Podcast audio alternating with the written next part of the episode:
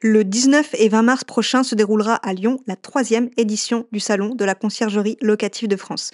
Retrouvez les fournisseurs et les acteurs incontournables du secteur de la conciergerie au programme des expositions, des ateliers et du networking. Réservez votre billet sur www.réseauclf.fr et merci au réseau CLF de sponsoriser le podcast.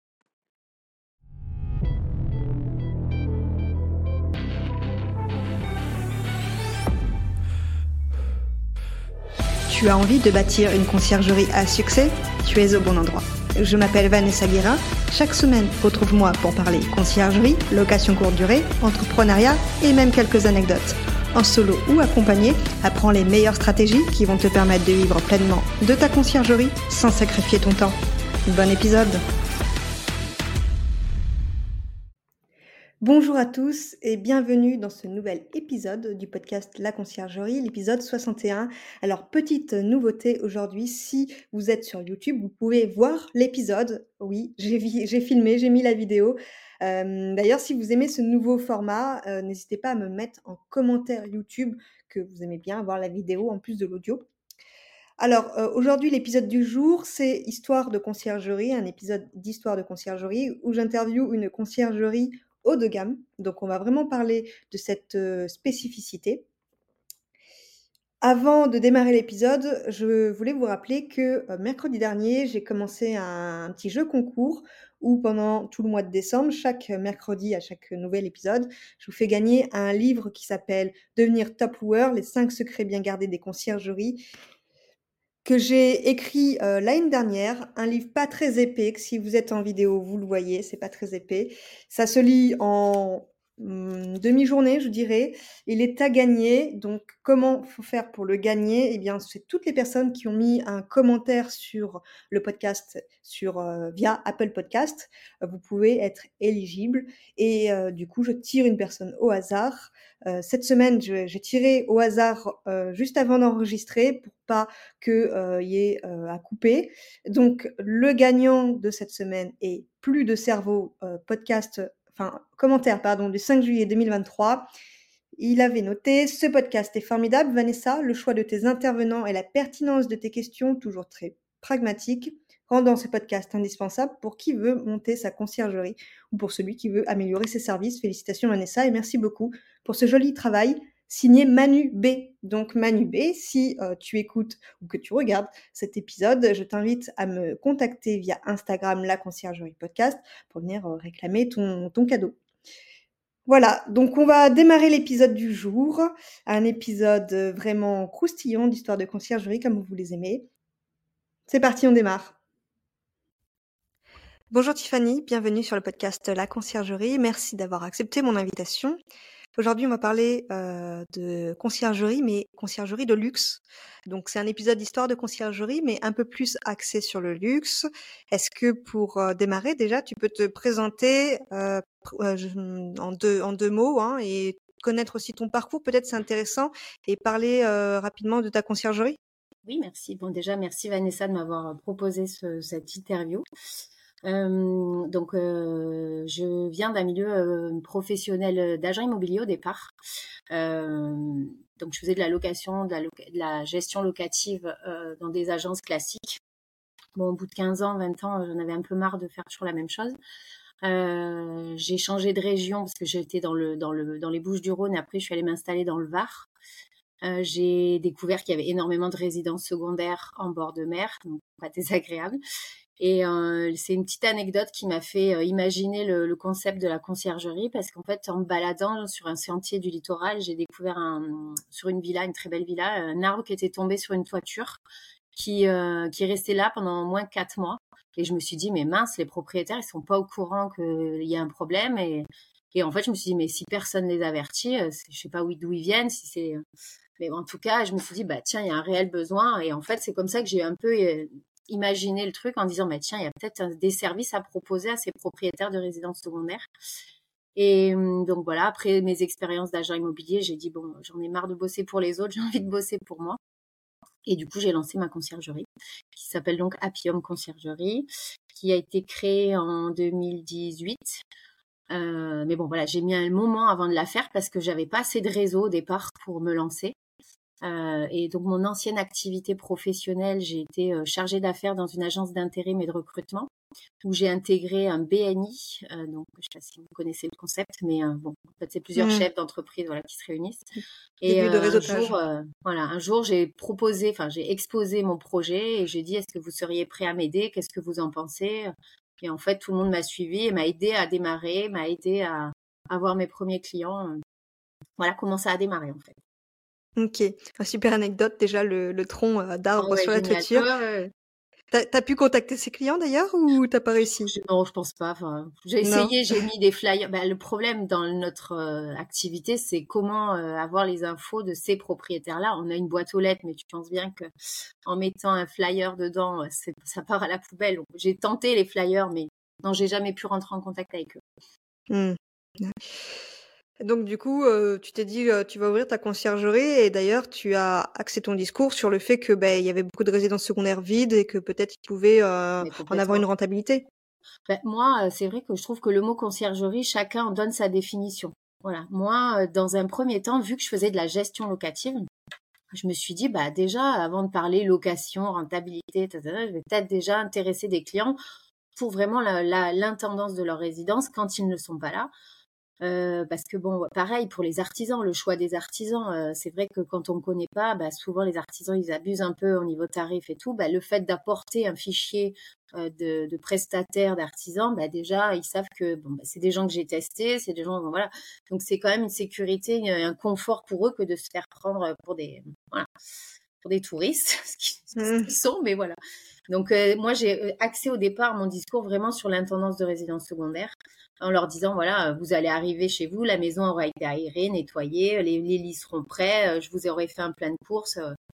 En fait, pour moi, c'est déjà l'intendance de résidence secondaire et après l'aide à la location saisonnière, ce genre de choses. D'accord, donc oui, effectivement, tu t'es axé sur ce domaine de la résidence secondaire. Est-ce que mmh. du coup, c'est pas problématique euh, dans le sens où les résidences secondaires, elles sont pas louées à l'année? Il y a peut-être des périodes où du coup, bah, tu peux pas les louer, non? Bah oui, mais en même temps, euh, j'ai envie de dire que ça s'équilibre avec un portefeuille de 15-20 maisons et, euh, et en même temps, les propriétaires eux-mêmes demandent des services, donc euh, c'est une activité qui est différente. Mais non, moi, ça me pose pas de souci. Après, de toute façon, la conciergerie, surtout dans le sud, c'est très saisonnier. Hein. après, c'est la problématique de toutes les conciergeries, c'est comment vivre un an sur une activité qui est sur six mois, cinq mois, ça dépend des régions. Mais Mmh. Non, non, c'est pas, pas gênant. Enfin, pour moi. D'accord. Donc, du coup, tu as décidé de taxer sur les villas haut de gamme, euh, t'orienter sur les villas haut de gamme. Alors, pourquoi ce, ce choix et aussi quelles ont été euh, les démarches Est-ce que tu as démarré directement sur les villas haut de gamme? Alors non, au départ, euh, en fait, aussi pourquoi j'ai voulu faire ça, c'est que je me suis rendu compte, ma sœur étant enseignante, avait loué sa maison et partait l'été. Et en fait, je me rendais compte qu'il y avait vraiment un, réel besoin sur, euh, ok, euh, même en résidence principale, on peut louer sa maison, mais il y a besoin de quelqu'un pour la remise de clés, ce genre de choses. Et bon, vu que j'étais agent immobilier, les états des lieux, les entrées, les sorties, expliquer une maison, bah, c'était un peu mon domaine. Euh, donc au départ, j'ai démarré un petit peu avec mon réseau autour proche, on va dire. Puis après, petit à petit, je suis montée en gamme parce que de toute façon, pour moi, c'était tellement plus l'idée de monter ma boîte, c'était aussi de choisir mes clients, les maisons dans lesquelles j'ai envie de travailler. Et euh, bon, ben voilà, c'est pas vous cacher qu'il y a des fois des maisons où j'ai pas envie de les commercialiser, elles me plaisent pas, euh, j'ai pas plus d'attirance, donc autant se faire plaisir aussi en, en travaillant dans des lieux d'exception. Et donc euh, au début, j'ai fait comme j'ai pu avec ce que j'avais, mais petit à petit, euh, je me suis vraiment axée sur les villas déjà dès le départ, pas d'appartement. Déjà, je, enfin, tant mieux si d'autres, mais je trouve qu'il faut un tel volume pour que ça devienne rentable. J'ai peut-être pas le discours, j'ai peut-être pas le voilà, mais euh, moi je ça m'intéresse pas de gérer des appartements. Euh, donc voilà, petit à petit, effectivement, d'année en année, je me suis spécialisée. Et l'idée, je trouve que ça devient plus cohérent de proposer une gamme de biens qui a quand même des caractéristiques similaires. Parce que l'idée aussi, en fidélisant un peu les clients locataires, c'est de dire, ben voilà, l'année dernière, vous êtes venu là, ben l'année prochaine, regardez, j'ai une maison il y a tellement de choix de belles maisons. Maintenant, je comprends qu'on arrive. Enfin, moi, en tant que vacancière, j'aimerais pas aller chaque année dans la même maison. Mmh. Donc, du coup, je me dis, bon, bah, si je propose une offre cohérente, euh, je vais pouvoir garder ces clients que j'ai déjà testés, que j'ai déjà reçu et avec qui ça s'est bien passé, bien sûr. Donc c'est aussi Mmh. un, un Mmh axe de travail sur la qualité et le choix des clients. Bien sûr, oui. Mmh. Je voudrais compléter sur, ce que tu disais sur les appartements. Les appartements, en fait, c'est une autre clientèle. On va dire que les voyageurs, ce sont une clientèle pro ou alors des couples pour un week-end. Donc c'est vraiment différent. Mmh. Des appartements, c'est plus facilement automatisable aussi, donc forcément, on peut en avoir plus. Les villas, c'est vraiment autre chose Ah et c'est justement ce ce sur quoi tu t'es axé. C'est bien aussi de, comme on dit, pas mélanger les torchons et les serviettes. Donc toi, tu t'es mis vraiment à faire de la villa, donc tu as une gestion, heu, uniquement pour les villas. Quand on Mmh. ça quand on fait que des appartements, on a une, heu, gestion pour que les appartements et quand on Mmh. fait les 2, ben, il faut 2 gestions différentes parce Ouais. qu'on peut pas avoir une je veux gestion pas pour les mêmes. dénigrer les appartements, il y a des très beaux appartements et c'est un boulot dingue aussi, hein. Je je dénigre pas les conciergeries qui font ça, mais c'est vrai que moi je j'y vois pas pas Après tu mais es ouais. tu es dans un secteur où forcément il peut y oui. avoir, des belles villas et il y a On est en des de secteurs mer, où donc forcément, c'est sûr que moi j'ai visé, plutôt un petit portefeuille et qualitatif et qui est plus rémunérateur que de gérer un volume énorme où, enfin voilà, moi c'est mon un peu ma conception, mais libre à Mmh. De développer, heu Après, mmh, moi personnellement, quand j'avais ma conciergerie, j'avais appartement et villa Mmh. et c'est vrai que les villas, ça nous ça me faisait pas vivre toute l'année, D'accord. parce qu'il y a des périodes plus propices. Donc c'est sûr que quand on gère que des villas et que c'est assez saisonnier, Mmh. il faut utiliser, ben, la trésorerie qu'on fait en été sur toute l'année. Donc il faut pouvoir la gérer. Quand on fait que des enfin quand on fait des appartements aussi, ça permet pendant cette basse saison, d'avoir une trésorerie complémentaire. Non, mais c'est ah vrai qu'en hiver, je travaille pas énormément, je travaille un peu pendant les vacances mais ça me permet de souffler, enfin, j'ai une autre activité en hiver, mais c'est vraiment un peu on off, quoi. J'avoue que si j'avais des appartements mais bon, ça me permet de voyager, ça me permet de bouger, ça me permet d'aller rencontrer d'autres conciergeries, de faire autre chose aussi De souffler. pour souffler, ouais, parce que bon, c'est assez intense comme, tout le monde le sait, c'est après une saison, c'est un peu, heu, dur, dur. Ouais, toujours. Heu, on va rentrer un peu plus dans le détail, Oui. heu, au quotidien, vu que tu as pu tester, du coup, on va dire, des villas moins haut de gamme et des villas haut de gamme, peut-être des plus petites maisons que ce que tu fais maintenant. Est-ce que tu trouves qu'il y a une différence, par rapport à la gestion au quotidien? Non, globalement, c'est un peu la même chose, on va attendre un peu plus au niveau des des villas haut de gamme parce que forcément, alors je préfère dire haut de gamme que luxe parce que je pense qu'il y a une catégorie encore au-dessus de ce que je propose. Heu, mais bon voilà, haut de gamme, heu, c'est vrai que par exemple, on va intégrer par exemple dans un séjour, heu, 2 heures de ménage tous les jours. Donc oui, c'est pas la même gestion, il y a y des services en plus, il y a un réel travail de enfin moi c'est ma conception, mais de prise de contact avant que les vacanciers arrivent, heu, pour savoir ce qu'on peut leur proposer comme service. L'idée en fait, moi je préfère optimiser une location, essayer de vendre plein de services que d'avoir 10 10 maisons et d'être un peu éparpillée. J'essaye de me concentrer, heu, surtout quand c'est bien amené, les gens ils prennent, ils sont trop contents. Heu, d'avoir, heu, quand ils arrivent, ils mettent ils sont tapés 8 heures de voiture, ils sont contents d'arriver et de, d'avoir les courses dans le frigo et pas d'aller en supermarché un samedi que c'est l'enfer. D'avoir le chef pour le soir même ou et d'avoir les les réservations de bateaux par exemple ou d'activités, d'excursions, ce genre de choses donc Est-ce qu'on pourrait dire que du coup tu proposes plutôt une expérience aux Bah oui, voyageurs? effectivement, ouais, on peut dire que c'est une expérience, ouais. Donc en termes d'organisation, c'est vrai qu'il y a plus de, mmh, plus de communication, on va dire. Mmh. Tu proposes aussi des services en plus. Mmh. La gestion quotidienne, tu as peut-être aussi, à former des aides ménagères un peu plus Exactement. Ouais, alors c'est poussées, on va a dire? des grosses équipes de nettoyage parce que Mmh. quand on a des maisons de 250-300 mètres carrés, heu, bon bah Elles sont pas toutes tout seules? Bah non, j'ai fait j'essaye de monter les équipes, heu, bon j'en ai déjà, mais c'est vrai que c'est toujours un perpétuel renouvellement c'est toujours enfin pour moi c'est le plus gros problème, c'est les équipes de nettoyage. Bah, c'est tout tout le monde, hein, Voilà, appartement, voilà, maison, heu j'apprends j'apprends rien de je vous apprends rien, mais c'est vrai qu'il faut du temps pour les les former sur la maison. Heu, après ce qui change par rapport à une conciergerie classique, bah, par exemple aussi, ce serait, bah, l'entrée, déjà personne enfin on accueille les gens physiquement, donc ça veut dire des fois les attendre tard, ça veut dire enfin c'est une autre, heu, et c'est surtout faire un accueil personnalisé. Les maisons, il y a toujours un côté technique à vraiment savoir. La piscine, même s'il y a un pisciniste qui qui passe, mais les gens souvent veulent, heu, veulent savoir comment ça fonctionne. Enfin voilà, tout un côté technique, donc une entrée pour moi, c'est 1 heure et demie, 2 heures sur certaines maisons, quoi. Ah oui, d'accord Ouais, et donc heu comment tu fais? Tu as formé des personnes pour faire les Oui, accueils? oui, oui. Bah, une Donc elles font que les accueils? Non, par exemple, on est deux hein, dans Happy Home. J'ai pris Charlène qui qui me qui m'aide beaucoup et qui fait en alternance. Donc elle aussi, elle est formée pour faire des entrées parce que forcément, il y a des jours où je peux pas être partout en même temps.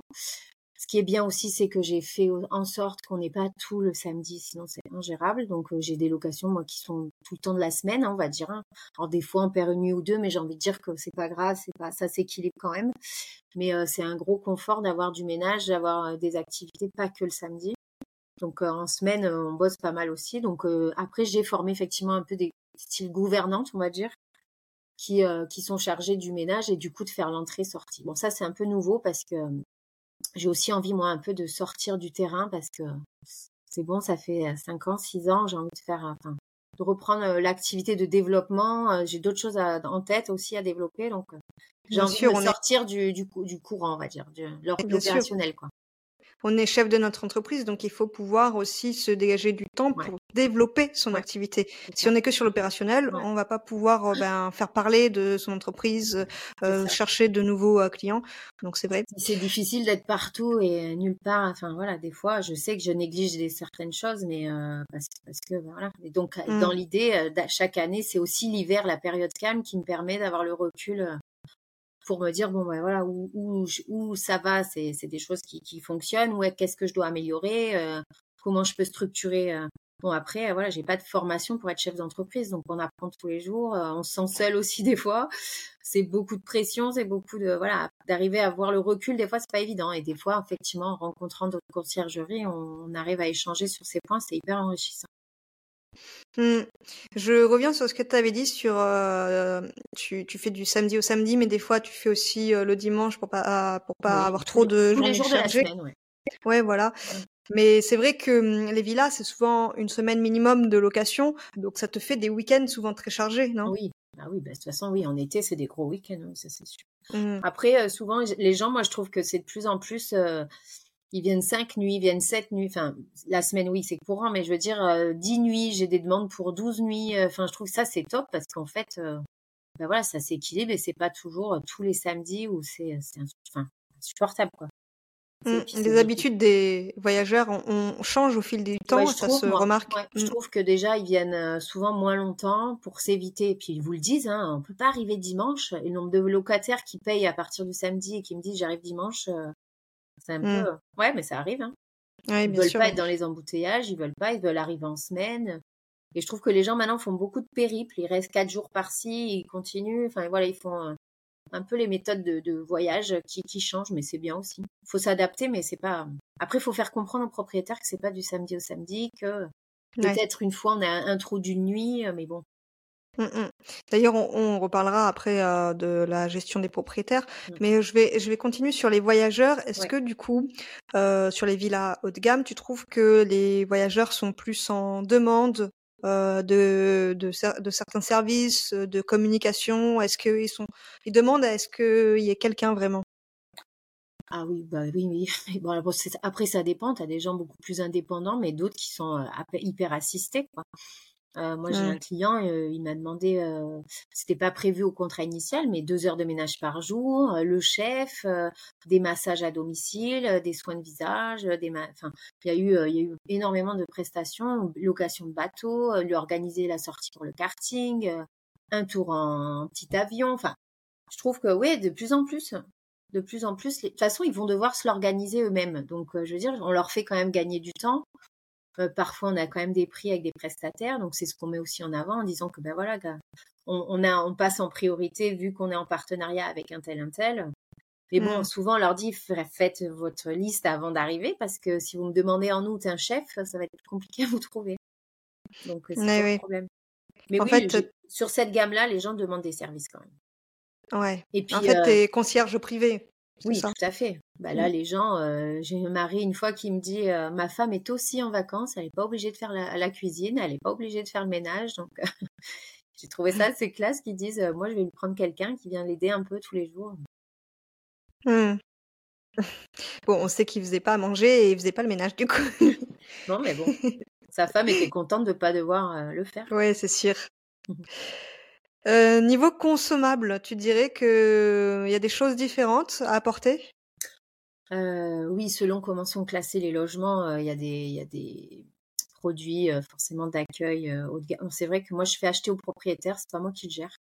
D'accord. donc, on fait les stocks en début de saison. Au ménage de printemps, on liste tout ce qu'il faut. On fait un gros achat et puis on a des armoires qui ferment à clé pour le personnel et tout est dedans et tout est prévu pour 3-4 mois d'avance. D'accord. Concrètement, tu peux donner des exemples? Comment? Concrètement, tu peux donner des exemples de consommables? Ah bah, je te je parle euh, tout ce qui est euh, produits, euh, je sais pas moi, papier WC, les produits ménagers, tout ce qui va être les produits d'accueil, les paniers d'accueil, les bouteilles de vin. oui, les consommables que tu mettrais sur du haut de gamme et pas dans d'autres ah, maisons. Le champagne, après c'est c'est des produits qualitatifs aussi. je sais que Airbnb Luxe impose telle et telle marque pour des produits d'accueil dans la type salle de bain. D'accord. moi, c'est vrai qu'on prend souvent du bio, du, des choses comme ça, parce qu'on a une clientèle qui est un peu voilà, donc on prend des beaux produits, assez chers d'ailleurs, euh, pour, euh, pour les salles de bain. voilà. Après, pareil, on fournit les serviettes de, piscine. donc c'est.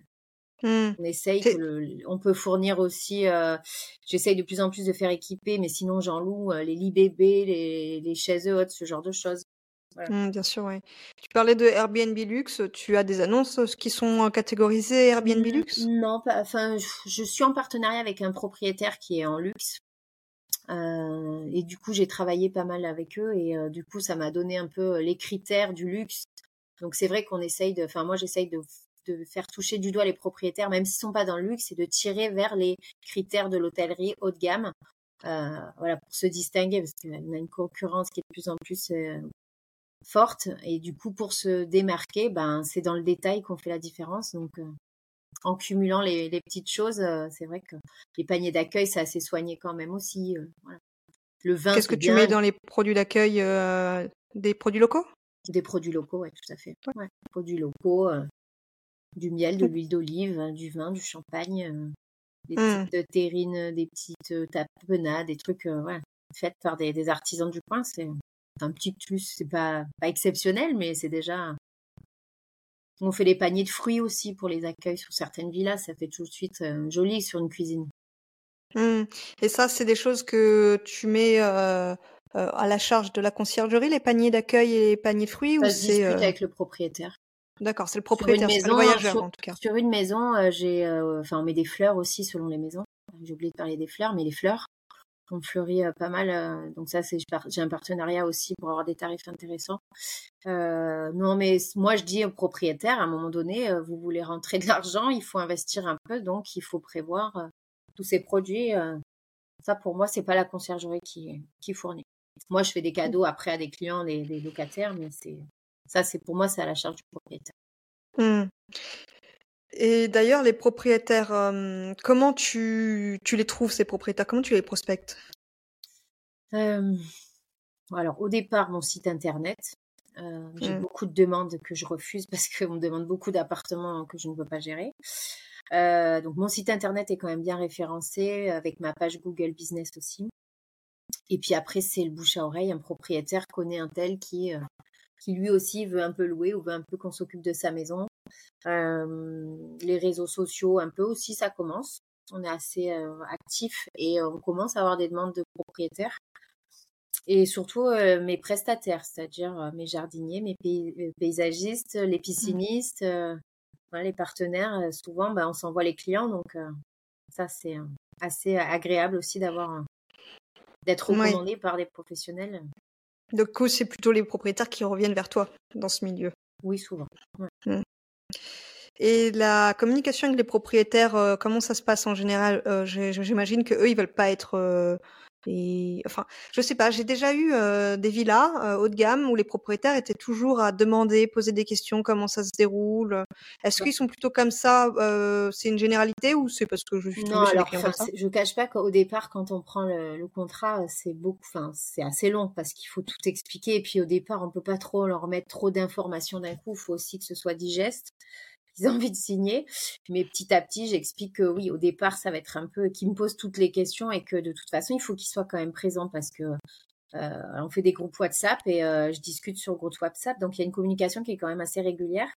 Euh, et justement, la raison pour laquelle je voudrais un peu sortir de l'opérationnel, c'est profiter du temps quand eux viennent en été. Bah, d'aller les voir, de discuter, de voilà, de, m'occuper d'eux quoi. On s'occupe toujours des choses quand ça va pas, mais il faut aussi soigner ses clients, les remercier, un petit cadeau, euh, les inviter à manger, enfin voilà. Et je sais pas, c'est le temps de le faire, mais c'est prévu. D'ailleurs, je voudrais euh, reparler de, deux petites choses peut-être qui sont euh, en lien avec les villas haut de gamme. J'imagine que les propriétaires ont peur pour leur logement parce qu'il peut y avoir des biens de... qui coûtent assez cher, du mobilier qui coûte assez cher. Comment tu gères ça? Tu as, un état des lieux? Tu fais comment? Alors, euh, l'état des lieux, je le propose. Euh, j'ai un état des lieux sur tablette, un logiciel d'état des lieux avec photo. Bon, c'est payant la première fois parce qu'on y passe euh, un certain temps à prendre à tout, euh, prendre en photo, à, à décrire tout le, tout le dessin. Tout le, tu veux dire quand tu prends le logement, c'est ça? Quand je prends le logement, voilà. Mmh. Donc je le propose, c'est vrai que c'est une charge supplémentaire, mais j'explique qu'après le locataire il le reçoit, il le signe. Bon, voilà. Après, bon, forcément il y a des cautions hein, pour les. Pour les tu prends des cautions à part? Ça dépend comment et d'où vient la réservation. À Britel, il y a une caution. Airbnb couvre une partie, mais euh, j'ai eu l'expérience que pas tout. Ah oui. Sinon, oui, bien évidemment, il y a une caution. Si on a un contrat en direct, on demande même euh, l'attestation villégiature. Euh, donc, on essaye de prendre le plus de garanties possible. Donc, l'état des lieux, c'est sur demande. Voilà. C'est, ça dépend du propriétaire. Ok. Et l'état des lieux, donc, c'est systématique euh, à chaque séjour? Bah, S'ils optent pour l'état des lieux, oui, tout à fait. Mais c'est qui qui opte? C'est les, les propriétaires? S'ils souhaitent qu'on ait un état des lieux formel, à ce moment-là, oui, c'est sur tous les séjours, il y a un état des lieux. Et informel, ça donne quoi? Informel, c'est, euh, bah, c'est on fait le tour des logements. Il euh, n'y a rien de vraiment. Ouais, vous vérifiez vous en fait en interne. En fait, on fait, bah, comme je comme je t'ai dit, on fait euh, une heure et demie, deux heures, on passe devant chaque chaque pièce et tout, et puis on fait pareil au, à la sortie. Hein. Bien sûr. Ok. Ça t'est déjà arrivé des, dégradations euh, au type de vol euh, ou, autre chose? Il n'y a pas si longtemps que ça, oui. Euh, déjà, alors ce qu'on fait aussi, c'est qu'on a mis en place un règlement intérieur. on a des guides d'accueil dans chaque maison, donc ça c'est aussi un peu un plus pour le côté technique. Même si on fait le tour avec eux, il faut quand même qu'ils puissent se référencer à des, à des choses. on leur dit aussi au niveau qu'est-ce qu'on attend d'eux pour la sortie, parce que ok, ils payent un forfait linge et ménage, mais ça ne veut pas dire que tout est possible. vider leur lave-vaisselle, vider leur poubelle, enfin voilà ce genre de choses. dans cette catégorie de clients, généralement, dans la globalité, les, les, maisons nous sont rendues quand même dans des états corrects. Parfois, des gens mmh. plus sales que d'autres où ils se disent, ben, on a payé un tel, enfin, on a payé tel montant, euh, là, il nous est arrivé une mésaventure sur une propriétaire qui a accepté des clients euh, sur Airbnb pas, pas référencés, c'est-à-dire pas de notes, pas, qui venaient de s'inscrire, pas de photos. Enfin, bon, bah, ça a été euh, ce que je craignais parce que quand j'ai fait l'entrée, j'ai prévenu la propriétaire de dire que euh, je les sentais pas, j'avais peur pour la maison et tout. Bon. Voilà, et ce qui devait arriver arriva. Quand je suis arrivée, le, c'était, il repartait le lundi matin, j'avais rendez-vous à 10h30 ils n'étaient plus dans la maison et la maison mmh. était laissée. Ils avaient fait une, une, fête et ils avaient laissé tout en, avec de la, un peu de, bon, un peu de casse, euh, du vol. Euh, donc euh, très mauvaise expérience parce qu'au final Airbnb n'a pas tout remboursé. Euh, vous n'avez pas forcément toutes les factures non plus. Ouais. voilà. Donc, qu'en général, ils remboursent bien à partir du moment où il y a toutes les factures, quoi. Bah non, là par exemple, il y a une histoire de placard avec des cadenas. Euh, non, je trouve qu'il non non, il bah, comme toute assurance, hein, il, cherche la petite bête pour, euh, pas rembourser, mais bon. Euh, non non, mais bon, après c'est c'est allé loin parce que bah, en plus je les sentais pas. J'ai pris en photo la, la voiture, la plaque d'immatriculation, donc il y a eu la police, il enfin a porté plainte, enfin, ça allait un peu loin quand même. Donc ça c'est tout ce que tout le monde redoute. Euh, mais bon, moi, j'ai expliqué à la propriétaire que ce profil-là, je ne l'aurais jamais accepté euh, si, euh, si j'avais eu la main sur. Il ne faut pas accepter des gens que. Ah, c'est le propriétaire qui gère ses, réservations? Oui, parce que moi, c'est un peu aussi mmh. à la carte. Je, chaque propriétaire, en haut de gamme, c'est quand même du pour moi du service à la carte. Je ne vais pas imposer. Fais du cas par cas, quoi. Je fais du cas par cas, voilà. OK. Alors qu'il y a des annonces que tu gères toi et là, du coup, ça serait ça serait pas arrivé parce que tu tu vérifies les profils? Je vérifie les profils, ouais, tout à fait. Ouais, bah moi, concrètement, celui-là, je l'aurais pas accepté. Non. qu'est-ce qu'il a dit, le propriétaire suite à ça? Il t'a laissé la la gestion de l'annonce ou? Non, non, c'était ça en fait, je gérais avant pour faire des économies, elle m'a enlevé la commercialisation et puis finalement, donc première fois où elle accepte elle, bah, a le retour du bâton malheureusement et a économisé 20 de du montant de la location, elle en a eu pour bien plus, en ah dégradation, en vol et compagnie et puis en souci, ouais, ouais, ouais. Ouais, ouais, on, souhaite pas que ça arrive à nos propriétaires, mais mais bon, il faut quand même leur dire que on est ah des professionnels et qu'on sait de quoi on parle, quoi. Donc. Bah oui, oui. Après, c'est vrai qu'on n'est pas à l'abri. Hein, ça reste un investissement locatif. Hein, c'est un... Alors après, on essaye de prendre toutes les précautions, mais malheureusement, on n'est pas à l'abri. Mmh, mmh. Mais c'était pas, c'était pas du tout agréable. Hein. On a fait 20 heures de ménage dans cette maison. C'était catastrophique. Mais ça aurait pu être bien pire. Dans le, dans le malheur, quand même, on s'en sort pas trop mal. Oui, alors alors c'est pas une généralité pour pas faire peur aux éditeurs. Moi, c'est la première fois que ça m'arrive en six ans. Hein. ça m'est arrivé une fois aussi sur un appartement, mais pense que voilà, il vaut mieux prévenir que guérir, donc prendre le plus de choses possibles en amont quand on a un doute sur des voyageurs, c'est Non, mais même voilà, le jour où j'ai j'ai pas comment dire, quand j'ai fait l'entrée que je les ai pas sentis, que je l'ai appelé de suite, la propriétaire, on aurait dû dire on annule. Bon, j'aurais été embêtée parce que je me vois mal aller dire à des garçons, euh, euh, bon, euh, finalement, non, on va pas vous louer la maison. Une fois que j'ai déjà remis les clés, c'est un peu compliqué, quoi. Ouais, ouais, si c'est un groupe de garçons assez jeunes. Oui, ouais, non, là, je faisais pas trop ma maline quand même. ouais. Non, mais on sait qu'ils vont venir faire la fête, quoi. Bah, moi, j'ai enfin, bah, ils étaient bons acteurs quand même. Hein. Mais bon, par expérience, on a du flair après, hein, quand même. Ouais, au fur et à mesure, ouais. Ok, Tiffany, bah, je pense qu'on a fait un bon tour sur, euh, sur euh, l'expérience de gérer une conciergerie de villa haut de gamme. mais je mettrai le lien de ton Instagram, je le trouve plutôt joli, donc euh, je, le mettrai en, commentaire. C'est Charlène qui gère ça, qui est une pro du, réseau des réseaux. Ah, d'ailleurs, on n'a pas parlé de ça. oui, dis-moi. Combien tu, tu, as de personnes dans ton équipe et combien tu as de logements pour gérer justement tout ça? Combien tu as de logements et combien tu as de personnes dans ton équipe pour gérer tout ça Alors, nous sommes que deux euh, salariés, euh, Charlène et moi. Euh, j'ai beaucoup de prestataires indépendants en statut, en société, donc des sous-traitants, surtout pour le ménage. Et on gère à peu près, alors vu que c'est à la carte, j'en ai à peu mmh. près 15 en commercialisation. 10 en intendance et après des clients qui font appel ponctuellement à nous. Donc, on va dire une trentaine. D'accord.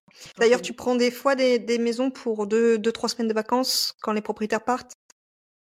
Non, j'ai pas trop envie. Je vais pas. Non. Non, tu prends. T'as un minimum euh, vraiment euh? Bah, le problème, c'est que. Non, je préfère prendre une maison qui a plus de, de, de dispo que, que. Sauf s'il me manque du stock, que je me dis, bon, euh, oui, je peux, là, je vais faire exception. Ou si la maison est vraiment incroyable, je vais dire oui. C'est vraiment du cas par cas quand même. Donc pas de résidence principale, c'est ça que au secondaire. J'en ai un petit peu aussi. Alors j'en ai une ou deux quand même. Euh, mais déjà les résidences principales, déjà les, des fois les propriétaires ont du mal à louer. Euh, enfin, sont vraiment anxieux et tout, surtout si c'est les premières fois. Euh, D'autres sont rodés, ils ont l'habitude, tout est tout est top. Euh, mais des fois les maisons, je trouve que c'est trop encombré pour de la location saisonnière. Moi j'aime quand c'est assez épuré, un ménage facile euh, pas d'objets, enfin je le dis, hein, si c'est des objets de valeur sentimentale ou euh, financière, euh, euh, il faut il faut les enlever, il faut, enfin voilà, il y, en a, c'est ils, n'arrivent arrivent pas trop à se projeter. Donc des fois le propriétaire de résidence principale, je trouve c'est pas si simple que ça. Mmh. Ouais, c'est vrai, c'est vrai, c'est vrai. Ok, ben merci en tout cas, Tiffany. je pense qu'on a fait le tour et on va s'arrêter. On n'a pas parlé de quelque chose, on n'a pas parlé. Ah. On fait aussi pas mal d'événementiels aussi dans les maisons. D'accord. Ah oui, ben oui, puisque tu fais du... Ça, c'est ce que je voudrais aussi développer, c'est le côté séminaire, petit événement. Euh, euh, voilà, c'est pas, on parle pas de gros événements, mais euh, des petits séminaires, des petits anniversaires. On fait pas mal de VJF, on fait pas mal. De... c'est assez sympa. C'est ce qui m'a un peu changé aussi. Pro. Ouais, tout à fait. Aussi. Ça m'a un peu ouvert les, les yeux sur cette partie que de que de l'immobilier. Quoi. Il y a aussi plein de choses un peu fun à faire. Aussi, on a loué les villas. Alors, les villas haut de gamme, c'est pas mal, c'est que ça attire aussi euh, des marques qui peuvent faire des shootings photos dans ces maisons-là. Il y a des tournages, il y a des choses comme ça. Donc, c'est chouette. C'est un univers euh, bah, qui a été nouveau pour moi quand euh, j'ai lancé. On a eu des clips, on a eu, enfin voilà, on a eu plein de choses comme ça. Donc c'est assez sympa. Et là, euh, sortie, voilà. c'est sûr, ils traitent directement avec les propriétaires, c'est eux qui gèrent toute cette partie-là, et toi, tu es là pour l'intendance, c'est ça? Non, moi, je suis souvent, la, enfin, je suis souvent la porteur d'affaires hein, aussi. Ah oui, ok, ils reviennent vers toi. Ouais. Souvent, c'est j'ai des boîtes de prod ou des marques qui m'appellent pour un séminaire, pour une chose comme ça, ou et après, c'est moi qui négocie avec le propriétaire pour que l'événement puisse se faire. Ouais, parce que c'est vrai qu'il n'est pas sur place, donc il faut pouvoir avoir quelqu'un sur place. Ouais. Mmh. Donc ça, c'est bah, vrai. en plus. Mais voilà, comme je te disais, les gens, enfin, chacun a sa définition de la conciergerie, mais il y a toute cette partie aussi événementielle qui n'est pas négligeable, qui certes peut pas se faire forcément dans des appartements. Donc, euh, mais pour moi, les villas euh, haut de gamme et ce genre de choses, euh, on a aussi, par exemple, des profs de yoga qui nous demandent de louer les maisons régulièrement un matin sur les grandes terrasses vue mer pour faire des cours. On a des choses additionnelles, en fait. Bien sûr, oui. Après, c'est possible aussi dans le sens où tu as le temps d'organiser ce genre de, choses parce que c'est une activité complémentaire, on va dire. Mmh. c'est vrai que des conciergeries avec beaucoup de logements qui fait appartement-maison, ils n'auront pas le temps de gérer ça. Il faudrait déléguer toute cette partie. Ben, moi, après, c'est sûr que ça se fera pas juillet-août, ce genre de choses, mais en mai, juin, pourquoi pas, quoi. Mmh. Septembre, euh, les, jours de semaine, c'est pas gênant. Bien sûr, c'est une autre facette de la conciergerie. Euh, plus, plus slow, si on peut dire ça, où vraiment on va se s'axer sur euh, l'expérience voyageur mmh. et, et pas prendre de la masse, mais plutôt vraiment accueillir. Enfin, bah, en fait, à la base, la conciergerie, c'était des agences immobilières qui géraient et ça se faisait de cette manière-là. Hein, c'est ça, ils prenaient une société de ménage et ils venaient accueillir. même les, les, premiers propriétaires, en fait, quand ils mettaient sur Gîte de France ou, ou mmh autre, bah, ou PAP, c'est comme ça que ça se passe. Hein. C'est des maisons qui étaient louées. À la base, Airbnb, c'était pour ça. Et maintenant, bah, ça s'est bien développé. Donc, ça permet à tout le monde de voyager, même dans les appartements. Mais moi, j'essaie de bien développer les entreprises parce que les entreprises, euh, faire un repas de fin d'année euh, dans un resto, bon oui, bah, ils le font chaque année. Là, leur proposer une expérience dans une villa avec un chef, euh, c'est top, quoi. Ça change. Ils en mettent plein la vue à leurs salariés parce qu'ils ont choisi une maison vue mer incroyable. Enfin voilà, c'est aussi proposer ce genre de choses. Mmh. effectivement, des fois, c'est aussi des, mmh, des entreprises qui sont basées peut-être à Paris et qui ont des salariés en, en télétravail partout en mmh. France. Ils se mmh. disent on va faire euh, quatre jours dans une maison tous ensemble pour travailler tous ensemble mmh. et puis pour remercier aussi le travail fourni sur hein. l'année. Ça se fait, beaucoup parce que beaucoup maintenant de, de, de, de start-up euh, n'engagent, enfin engagent leurs employés, mais ils sont pas forcément dans la start-up, ils sont chez eux directement. Donc pour se réunir, c'est une bonne alternative aussi. Il y a plein de pistes en fait à développer. Ah oui, il y a beaucoup de choses. Hein. On n'est qu'au début. C'est ça. Bon, mais bah, je pense que cette fois, on a terminé. Est-ce que tu voulais rajouter autre chose? Non, c'est bon. Merci à toi. Eh ben, merci encore, Tiffany, pour, pour toute cette expérience partagée. Euh, puisque 2018, c'est vrai que c'était pas encore très développé les conciergeries, donc bah, tu as pu nous partager. ma force, c'est de me lancer un peu avant tout le monde. Oui, oui, oui. Tu as pu choisir au final tes, tes, logements au fur et à mesure. Tu as pu essayer d'abord avec tout type de logement, puis après, tu t'es euh, écrémé, tu as pris le meilleur. Donc, bah, merci encore et puis à une prochaine alors. À bientôt, merci à toi. À bientôt. Et pas si vite, tu as apprécié cet épisode Tu peux le partager à ton entourage ou encore mieux, laisser un avis 5 étoiles sur ta plateforme d'écoute préférée et un commentaire. Je te dis à bientôt